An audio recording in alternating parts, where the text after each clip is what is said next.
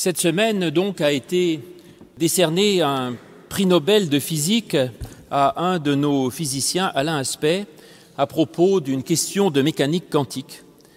Alors vous me direz que ça n'a pas de, grand intérêt pour la théologie. Eh bien, si, parce qu'on ne peut pas séparer les deux en disant il y aurait la foi d'un côté et la science de l'autre. Évidemment que d'abord notre foi, elle est incarnée dans notre vie et nous vivons dans un monde, ce monde même a des règles et donc en tant que chrétien, on ne peut pas s'évaporer dans, l'immatériel. Et d'autre part, le premier texte de la Bible nous dit que Dieu est créateur du monde et donc notre Dieu est aussi en lien avec le monde. S'il est créateur, quel lien a-t-il avec la réalité matérielle? Et nous-mêmes, si nous croyons que Dieu est plus qu'un idéal philosophique, mais qu'il agit dans le monde, eh c'est qu'il a quand même un lien avec ce monde. Donc tout ce qui touche à la compréhension de notre monde matériel est absolument essentiel pour euh, affiner notre foi. Donc vous disais-je, ce prix Nobel de, physique parle de la mécanique quantique. J'espère peut-être que vous avez essayé de comprendre euh, quel était l'objet qui est de ce prix Nobel. Je ne sais pas si vous avez compris, mais c'est quand même extrêmement difficile à comprendre. Et si vous arrivez à tout comprendre de la mécanique quantique, eh bien, c'est que vous êtes très fort et vous méritez un deuxième prix Nobel. Eh bien, c'est déjà un point intéressant. Voilà. Déjà, dès qu'on parle un petit peu de physique fondamentale, on ne comprend plus rien. Ça me plaît déjà pas mal, ça, parce que ça montre que la réalité physique est infiniment plus compliquée que ce que l'on en voit et ce que l'on en comprend. Et que du coup, les formules euh, du genre ah vous savez, hein, moi je ne crois que ce que je vois sont les formules les plus idiotes qui soient, parce que ce que nous voyons du réel est une vision extrêmement réduite et limitée de ce qu'est le réel. Il y a énormément de choses dans ce monde qui dépassent non seulement votre entendement, mais ce que vous pouvez en expérimenter. Déjà, nous voyons dans la lumière un certain nombre de choses, mais il y a tout un infrarouge qu'on ne voit pas, tout un ultraviolet que l'on ne voit pas. Vous entendez des sons, mais il y a tous les infrasons en dessous de 20 Hertz euh, que vous n'entendez pas, et tous ceux, les ultrasons au-delà de 20 000 que vous n'entendez pas, pourtant ils existent. Et ça, c'est déjà pas grand-chose. Mais quand on voit ce qui se passe dans le monde microscopique, quand on regarde comment euh, fonctionnent les particules, alors ça devient mais complètement hallucinant, si vous voulez. C'est-à-dire que en, mécanique quantique, on voit que le monde est infiniment petit qui nous forme est quand même très très très étrange. On voit par exemple que des particules matérielles peuvent être en deux endroits en même temps. Bon, a priori, vous me direz, c'est pas possible. Eh bien, si. Une particule peut être en deux endroits en même temps. Et vous me direz, bon, c'est peut-être parce que je ne sais pas où elle est. Non, c'est qu'elle est vraiment en deux endroits en même temps. Et elle est tellement en deux endroits en même temps qu'elle peut même se cogner à elle-même et rebondir sur elle-même. La même particule. On commence à avoir du mal à comprendre.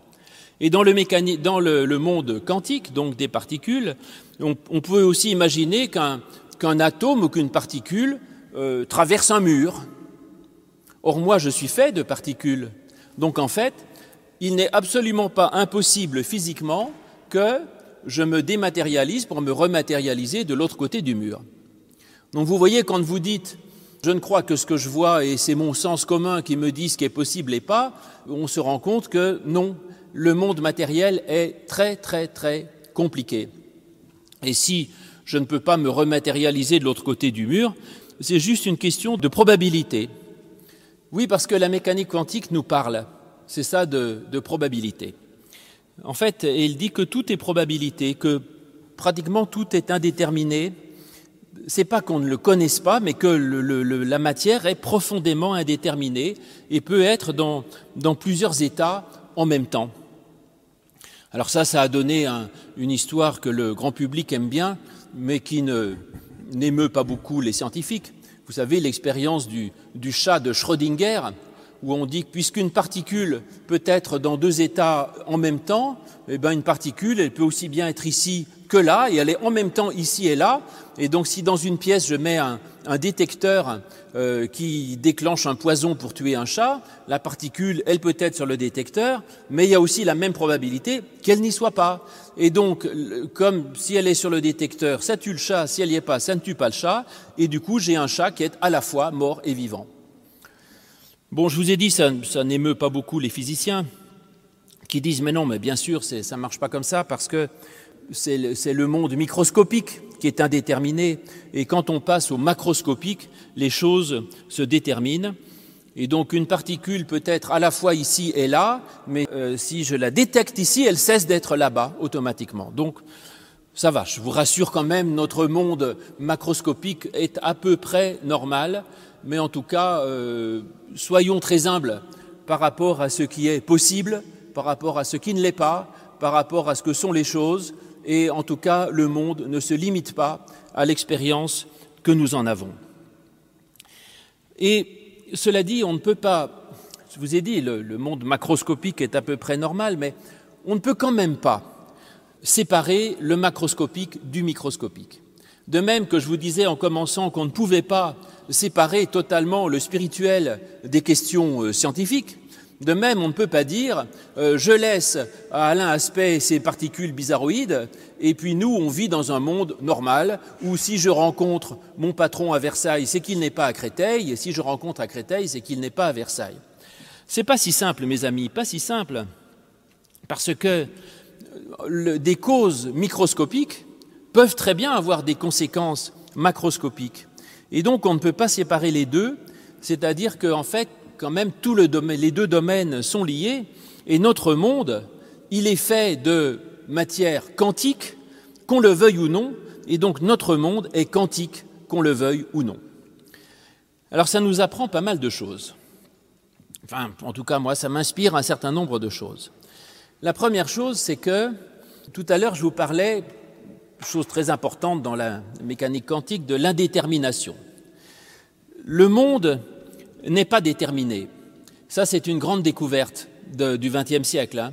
Même Einstein ne voulait pas de ça. Pour lui, le monde était entièrement déterminé par des lois physiques, donc euh, tout se calcule et tout se prévoit. Et en fait, non, on sait aujourd'hui que le monde n'est pas déterminé. Les lois physiques ne verrouillent pas tout. Il y a des grandes marges d'indétermination, des, marges de manœuvre qui sont laissées. Et pourtant, il semble que le monde ne soit pas non plus dans ces indéterminations, dans ce flou euh, laissé, ne soit pas totalement euh, laissé au hasard, parce que le hasard est un jeu à, somme nulle. Si vous tirez un million de fois pile ou face, euh, vous gagnez un coup, un coup vous perdez, globalement vous gagnerez pas grand-chose. Et, et pourtant, il y a quand même dans le monde ce qu'on appelle une orthogénèse, c'est-à-dire une direction dans laquelle va le monde. C'est assez étonnant. Bon, alors là, les, physiciens purs me diront que je fais un, raccourci un peu, mais est-ce qu'il n'y a pas une place pour Dieu là? S'il y a un Dieu qui agit dans le monde, est-ce qu'il n'est pas euh, une sorte de puissance qui pousse le monde dans cette marge de manœuvre que laissent les lois de la physique, qui ne déterminent pas tout? En fait, il y a quand même une direction qui se donne. Si on veut caser Dieu quelque part, c'est a priori là qu'on peut le mieux le caser. Et c'est plus malin d'ailleurs de le caser là, à mon avis, que comme le font la plupart des, des chrétiens qui aujourd'hui euh, trouvent très malin de dire ah il y a un Big Bang, hein, donc il y a un commencement de l'univers, donc voilà avant le commencement il y avait forcément quelque chose, donc c'est Dieu. Euh, je pense que ça c'est quand même une position assez dangereuse et qui ne tient pas longtemps. Alors premier point, deuxième point, l'indétermination du monde. Bon, je passe rapidement, mais par contre, ce qui est vrai, c'est que notre psychisme est incroyablement indéterminé. C'est-à-dire qu'en fait, euh, notre pensée, euh, nos, décisions, même notre liberté, notre libre arbitre, tout cela est le lieu d'une très grande marge de manœuvre. Et notre pensée, le psychisme, est fondamentalement imprévisible et indéterminable. C'est-à-dire que il y a là quelque chose qui ne répond pas à des lois physiques, et aujourd'hui, vous pouvez faire toutes les équations que vous voudrez, vous ne pourrez pas déterminer à l'avance ce qu'un tel ou un tel décidera demain. Et donc notre, psychisme est je dirais, un des secteurs les plus indéterminés du monde matériel. Ah oui, parce que je vous rappelle quand même, euh, vous faites partie de l'univers, hein, que vous le vouliez ou non, et euh, votre, votre corps est un morceau d'univers, et votre pensée fait partie de l'univers, fait partie du monde physique. Et par conséquent, il y a là dans notre être quelque chose d'étonnant, qui est que tout à coup, il y a une multiplication euh, par presque l'infini de l'indétermination et de la, la liberté d'être de, de, une chose ou d'être une autre. Et du coup, voici ma conviction, ma proposition même, qui mériterait d'être discutée. Tout ça, c'est des propositions, pas des démonstrations. Hein. Ma, conviction, c'est que, en fait, ce qui se dit des, particules quantiques, donc l'indétermination, la liberté par rapport au temps, par rapport à d'autres choses, s'applique aussi à notre esprit. C'est-à-dire que en fait, ce n'est pas absurde. Nous sommes faits, je vous l'ai dit, de matière euh, macroscopique, mais il y a aussi dans notre vie des tas de choses euh, qui échappent à la, physique. Et notre pensée, notre psychisme, notre conscience, finalement, on ne sait pas les mettre en physique ou en chimie ou en ce que vous voulez. Et je ne crois pas qu'on y arrivera jamais. Pourtant, ce n'est pas totalement indépendant non plus de la science. Hein. Les, les, scientifiques purement matérialistes disent que euh, quand on éprouve de l'amitié, de l'amour pour quelqu'un, euh, ce n'est rien d'autre qu'un qu déversement de produits biochimiques dans notre cerveau. Mais pourtant, le psychisme échappe à la physique, il échappe aux lois physiques, il est imprévisible, indéterminé, et pourtant pas indépendant du monde matériel, et donc ma thèse, je vous l'ai dit, c'est que notre pensée, notre psychisme est fondamentalement quantique. C'est-à-dire que l'homme, par son psychisme, est le lieu le plus éclatant de la possibilité de choix et d'indétermination, de liberté d'évolution, et d'où l'importance de notre responsabilité euh, par rapport au monde, par rapport à la nature, par rapport à l'évolution du monde, parce que c'est dans ce que nous sommes, nous, dans le monde, qu'il y a la plus grande capacité de prendre une décision et de changer les choses. Je dirais, les, les pierres, euh, les, pierres qui roulent dans un torrent euh, n'amassent pas grand-chose et n'ont pas de possibilité de changer le monde. Nous, nous pouvons. C'est quand même assez étonnant. Et en fait, nous avons nous-mêmes une capacité d'autodétermination qui est absolument incroyable. Alors venons-en à un autre prix Nobel. Découverte essentielle, pour aller un peu plus loin dans ce domaine, je vous l'explique en deux mots, euh, je suis obligé d'aller un peu vite. Vous le savez que quand la mécanique quantique euh, naît, Einstein n'aimait pas ça du tout. Lui, son truc, c'était plutôt l'infiniment grand. Et donc, il n'aimait pas la mécanique quantique et il va essayer de démontrer qu'elle est fausse. Alors, avec deux autres collègues, Podolsky et Rosen, ils imaginent une expérience et ils disent votre, votre théorie est totalement absurde parce que imaginons qu'on prenne une particule, on la casse en deux, ça fait deux demi-particules qui s'en vont à l'opposé. D'après ce que vous dites, si la mécanique quantique était vraie, si on touchait une particule, ça la détermine, je vous l'ai dit, et comme elles sont liées par quelque chose, ça devrait instantanément modifier l'autre. Or, ça n'est pas possible, puisque, on le sait, la communication ne peut passer qu'au plus vite à la vitesse de la lumière, et donc deux particules ne peuvent pas communiquer entre elles instantanément sans rien qui communique entre elles. Par conséquent, votre mécanique quantique, c'est faux. Alors, c'est intéressant, mais voilà qu'en 1984, un jeune professeur de physique, Alain Aspect, déjà lui, vous voyez qu'on a mis quand même 20 ans à lui donner, 40 ans à lui donner le prix Nobel, c'est beaucoup, hein, mais on aurait dû le faire bien avant. Et donc, euh, lui, il se dit qu'après tout, ce que dit Einstein n'est pas idiot, mais surtout, il, imagine une expérience qu'on n'a jamais faite. Alors il se dit, ben moi je vais essayer. Et donc, il fait tout comme c'est écrit, on prend une particule, on la bombarde, ça fait deux demi-particules qui partent et qui ont des, si l'une est plus, alors l'autre est moins, si l'une est moins, alors l'autre est plus, mais c'est indéterminé parce qu'on ne sait pas, en fait, elles sont indéterminées. On mesure l'une et il découvre que, effectivement, en fait, Einstein avait quand même raison. Ça se passe comme il dit, on touche l'une et ça modifie l'autre instantanément, sans que les particules n'aient aucun moyen de communiquer communier, bien dit, de communiquer entre elles. Alors, ben, et donc, on ne sait pas l'expliquer, si vous voulez, on ne sait toujours pas, hein, en fait. Et donc, ça prouve simplement que la mécanique quantique avait raison, mais qu'elle a un paradoxe. Normalement, on ne peut communiquer qu'avec des signaux qui vont au plus vite à la vitesse de la lumière, et là, il y a deux particules qui communiquent instantanément. C'est pas normal, ça ne devrait pas.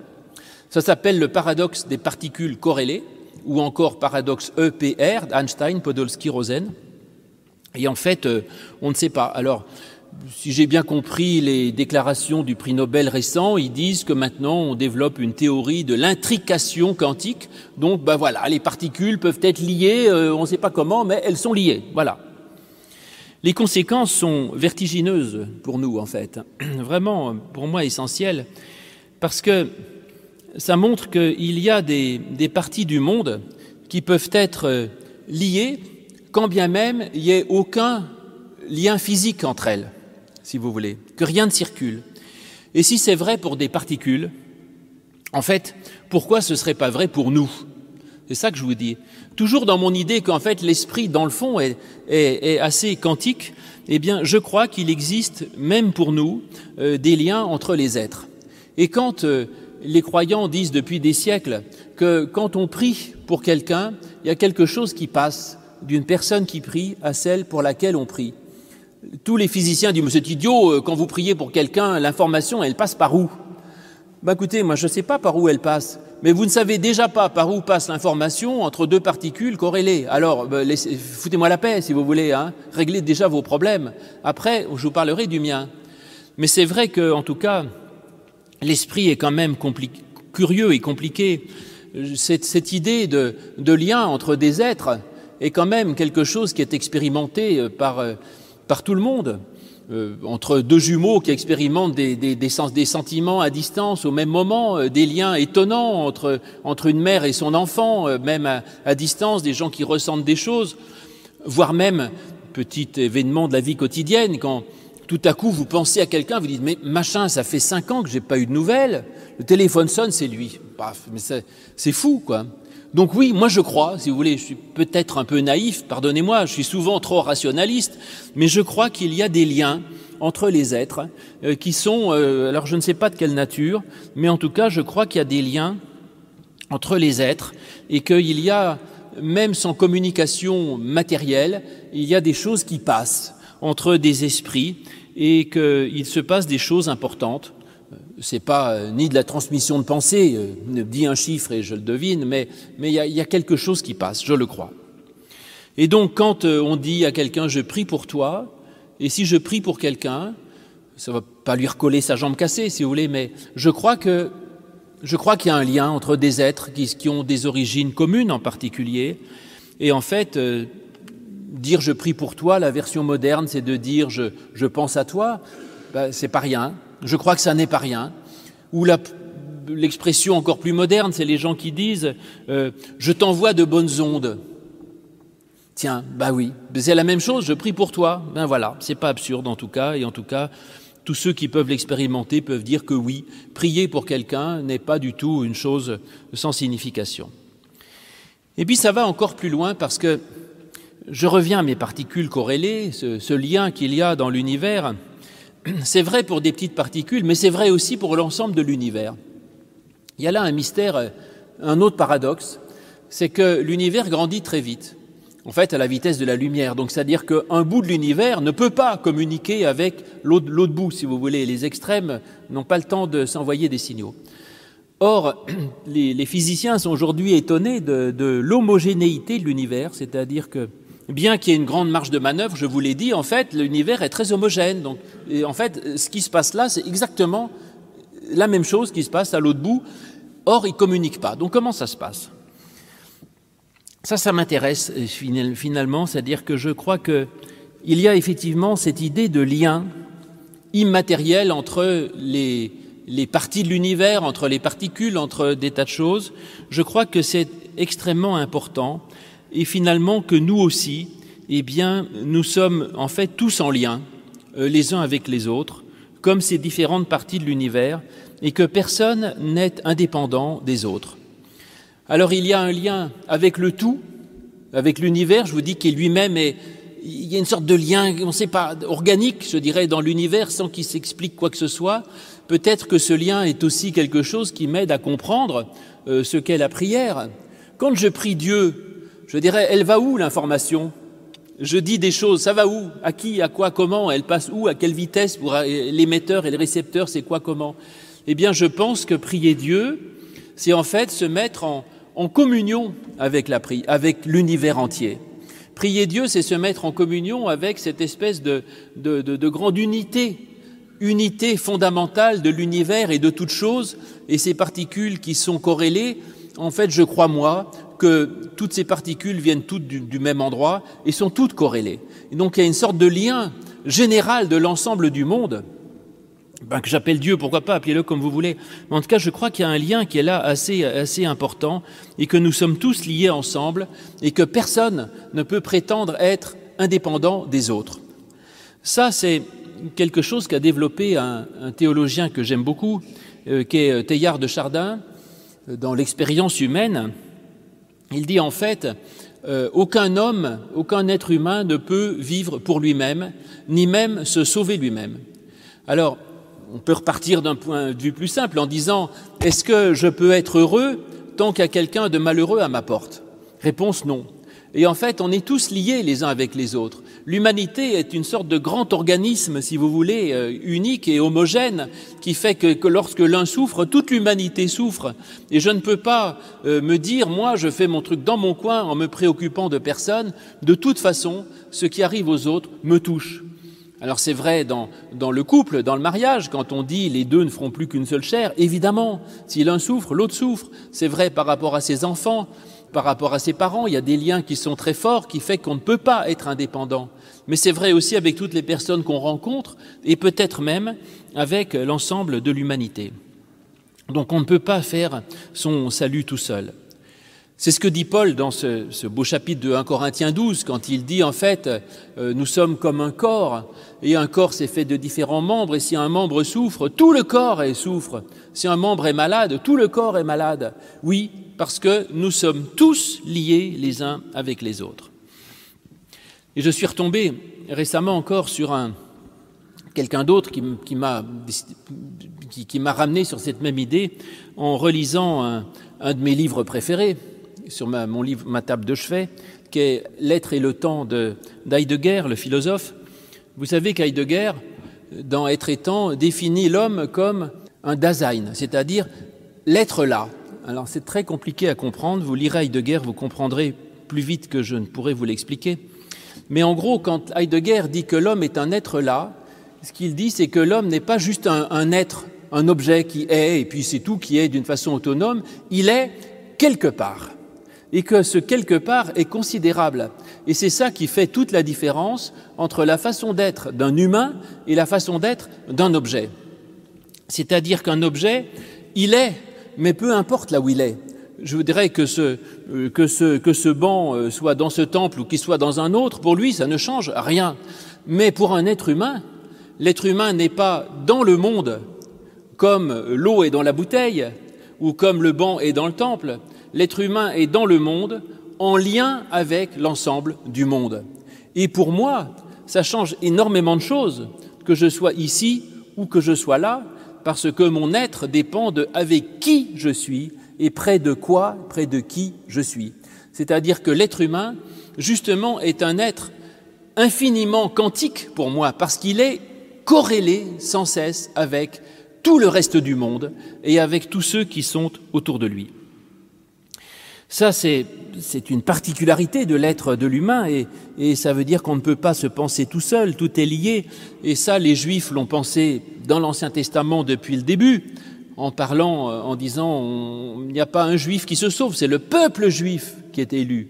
Les chrétiens sont peut-être un peu plus individualistes ou individuels, mais néanmoins, les chrétiens, ni même les réformateurs, n'ont jamais euh, nié l'idée d'église, de communauté on n'est pas chrétien tout seul, on est chrétien avec d'autres et on vit avec d'autres. L'être humain ne peut pas vivre tout seul et il ne peut pas se penser tout seul. Donc voilà, nous sommes tous ensemble comme une, comme une communauté Et peut-être qu'il faut même aller encore plus loin. Ceux qui vont plus loin que ça encore, c'est les, religions de l'Inde. Vous savez que les religions de l'Inde euh, s'opposent même à la notion de, de personne et d'individu. Ils disent en fait, euh, l'impression que j'ai d'être un individu est une impression fondamentalement fausse parce que je ne suis qu'un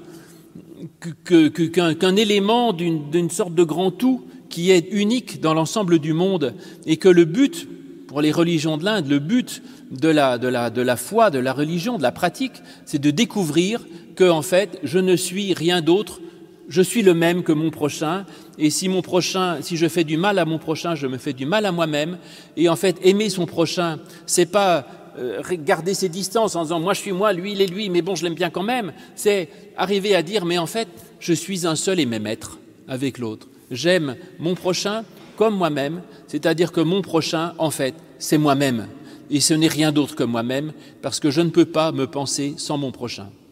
L'idéal des religions de l'Inde, vous savez, c'est l'idée d'une bouteille euh, d'eau qui serait au fond de la mer donc, tant qu'il y a le bouchon, il y a l'eau qui est à l'intérieur et l'eau qui est à l'extérieur. Et en fait, le but de la foi, disent les religions de l'Inde, c'est d'enlever le bouchon.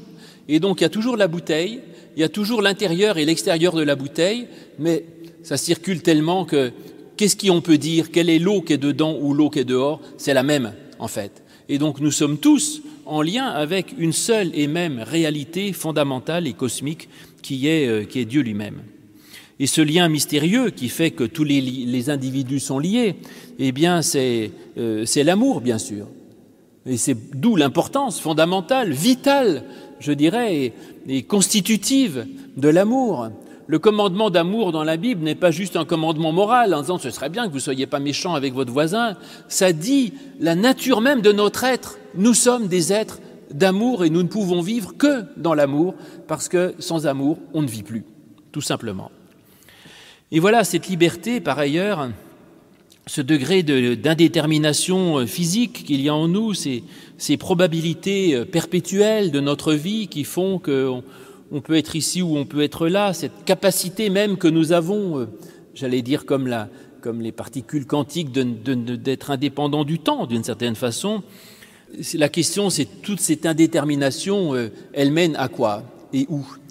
Eh bien, c'est la grande question. Euh, je, crois, et là, n'est pas de la science, c'est une profession de foi. Je, crois personnellement dans un, dynamisme créateur. Je crois que le monde est, sous-tendu par une, puissance créatrice que Bergson appelait un élan vital, si vous voulez, quelque chose qui sous-tend le monde matériel et qui le pousse à être, et que cette puissance cosmique qui, fait euh, l'unité du monde et qui est au-delà de, la vitesse de la lumière, si l'on l'est, c'est ce que j'appelle euh, Dieu pour moi. Et nous aussi, je crois que nous sommes mus par cet élan vital et que nous sommes mus pour mouvoir le monde, c'est-à-dire que nous sommes au bénéfice d'un dynamisme créateur pour être à notre tour créateur du monde, et donc nous avons une grande responsabilité. Alors voilà, l'homme ne peut pas se penser sans ses frères et ses sœurs, il ne peut pas se penser non plus euh, sans l'univers. Bon, ça on le voit très clairement maintenant dans l'écologie, on comprend bien que de toute façon nos sorts sont liés, mais je pense qu'il ne peut pas non plus se penser sans son rapport à Dieu, euh, qui est le point d'appui toute chose et qui est le, cœur du monde, qui est le sens même du monde et de toute chose, et donc la base de tout, c'est bien ce que nous dit le, Seigneur, effectivement, la base de tout, c'est bien ça, c'est d'aimer Dieu de tout son cœur, c'est-à-dire être en lien avec le monde, avec cette puissance cosmique, avec ce sens du monde, cet esprit du monde, et d'aimer son prochain comme soi-même. Voilà la plus grande des vérités concernant l'homme, concernant le monde. Ça mériterait euh, des, prix Nobel qui ne seront jamais donnés, mais néanmoins, c'est absolument essentiel c'est à la fois la meilleure des plus belles et grandes bonnes nouvelles pour nous et aussi tout un programme que nous avons à suivre. Amen.